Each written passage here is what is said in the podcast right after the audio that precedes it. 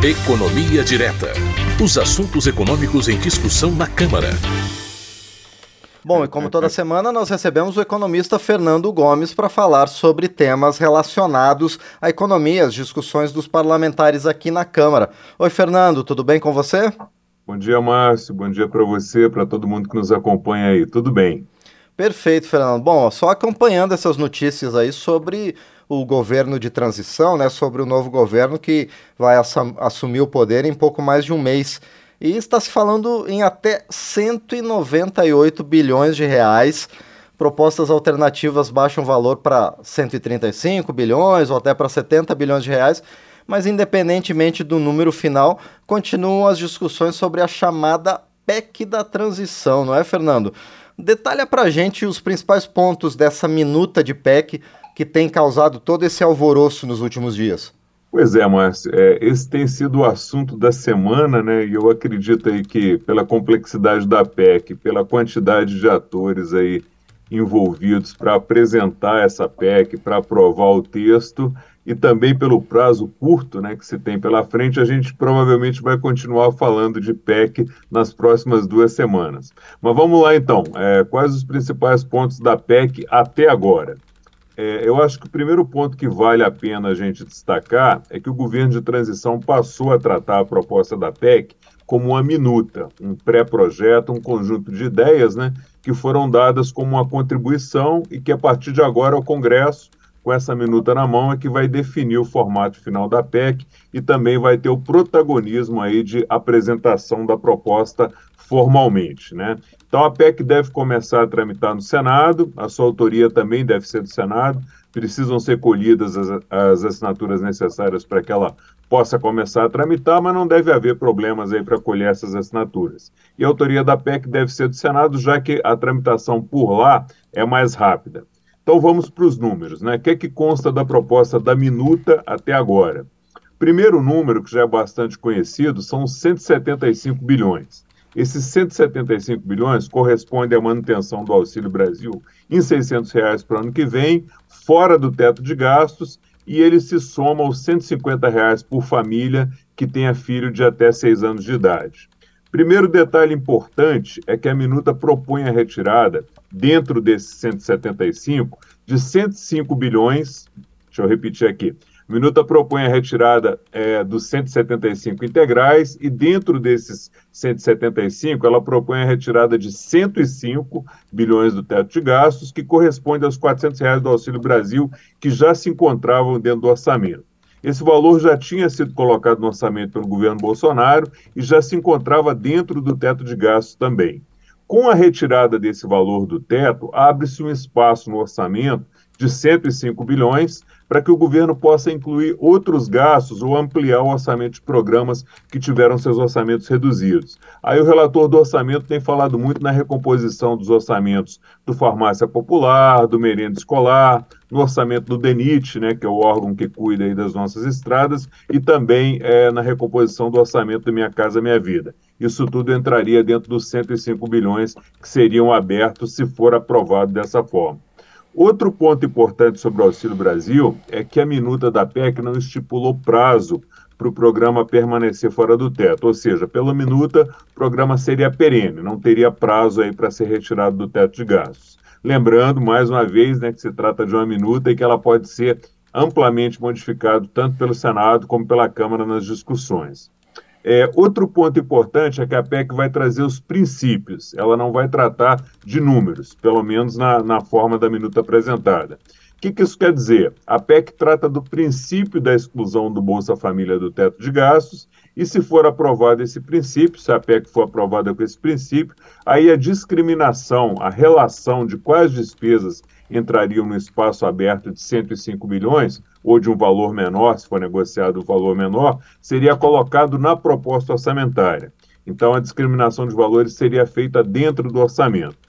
Por isso, a PEC precisa ser, ser aprovada antes da votação do orçamento para permitir que o Auxílio Brasil continue sendo pago no ano que vem pelo valor de 600 reais. Então, resumindo, a PEC trataria do princípio, né, do princípio da exclusão do Auxílio Brasil, mas o detalhamento das despesas seria negociado e feito dentro da proposta de lei orçamentária.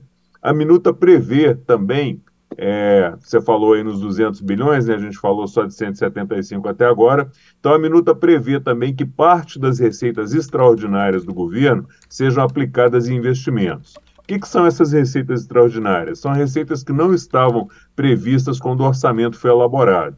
Esse ano o governo vem batendo aí recordes de arrecadação por conta de um crescimento da economia maior que o esperado e também por conta da inflação. Então, quando a economia cresce, as vendas aumentam, aumenta a arrecadação do governo. Quando a inflação aumenta, os preços é que sobem.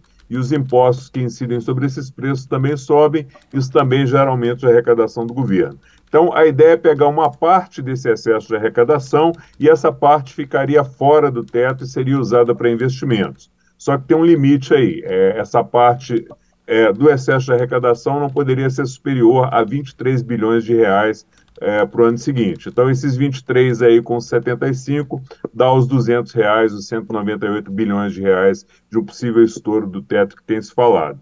E ainda tem uma proposta também de retirar do teto as receitas próprias das universidades federais, né? Convênios que geram receita para as universidades. A universidade fez um convênio, prestou um serviço aí para algum órgão receber uma receita, isso ficaria fora do teto. E ficaria fora do teto também doações para fundos. Por exemplo, se o Fundo da Amazônia receber uma doação, essa doação também, quando for gasta, ficaria fora do teto. Então, esse é um resumo da minuta que foi apresentada e que está sendo discutida. Agora, vale a pena a gente lembrar um, é, aí um fato novo que surgiu no, no, nos dois últimos dias, é que já, já foram protocoladas duas propostas alternativas à PEC.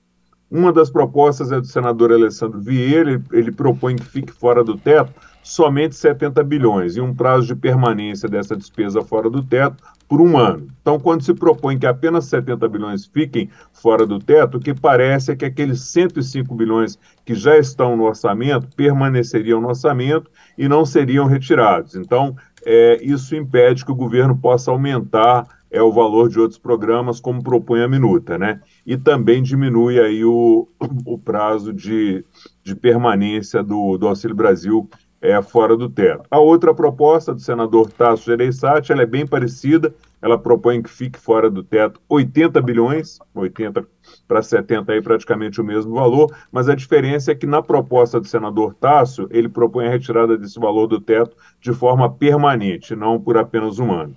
Então esse é o cenário por enquanto, Márcio, vamos ver como é que as discussões evoluem aí considerando agora também, além da minuta que já estava em discussão, a apresentação dessas duas propostas alternativas feitas por esses dois senadores. Deve ter muita água aí para rolar por baixo da ponte durante essa semana.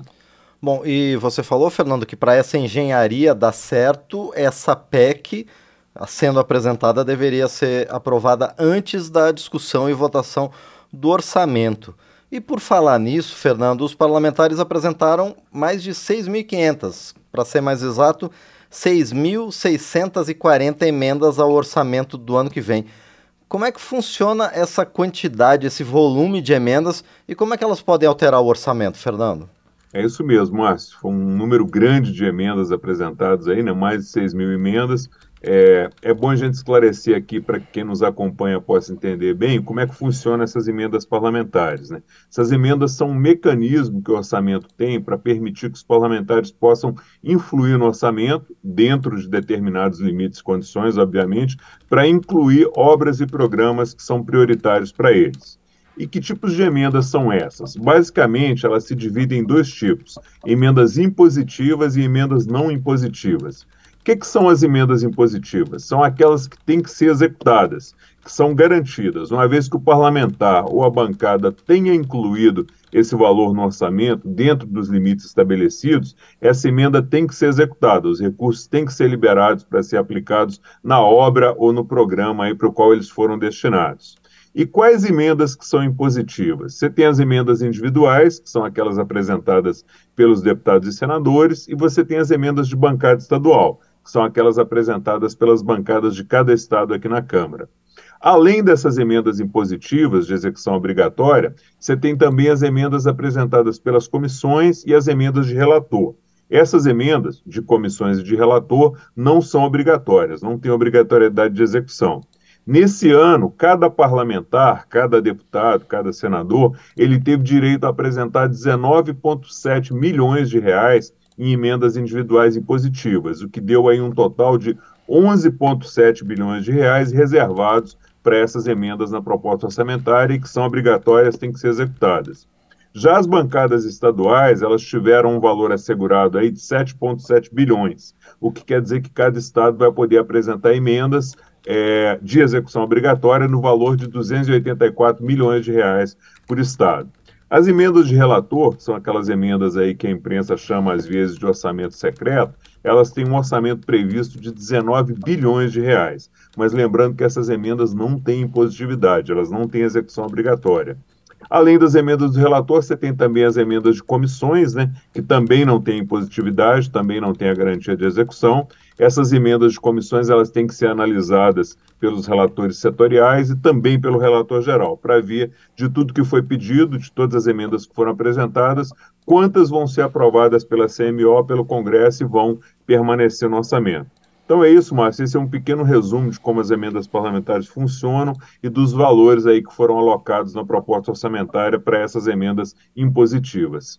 Muito bem, Fernando. E a gente, nas próximas semanas, no painel eletrônico, vai continuar discutindo essas duas questões que, como você falou, estão bastante atreladas essa chamada PEC da transição para garantir recursos, principalmente para o pagamento de 600 reais para o Bolsa Família e também a elaboração final, a confecção do Orçamento Geral da União, o que inclui as emendas apresentadas pelos parlamentares, pelas bancadas, pelas comissões e pelo próprio relator do orçamento. Por enquanto a gente fica por aqui, né, Fernando? Um grande abraço e até a semana que vem. Perfeito, Márcio. Semana que vem a gente deve voltar provavelmente com esses dois assuntos aí de novo. Forte abraço para você e um abraço aí para todo mundo que nos acompanha. Obrigado. Obrigado a você, obrigado novamente então, Fernando Gomes, economista, servidor da Câmara dos Deputados, no quadro Economia Direta.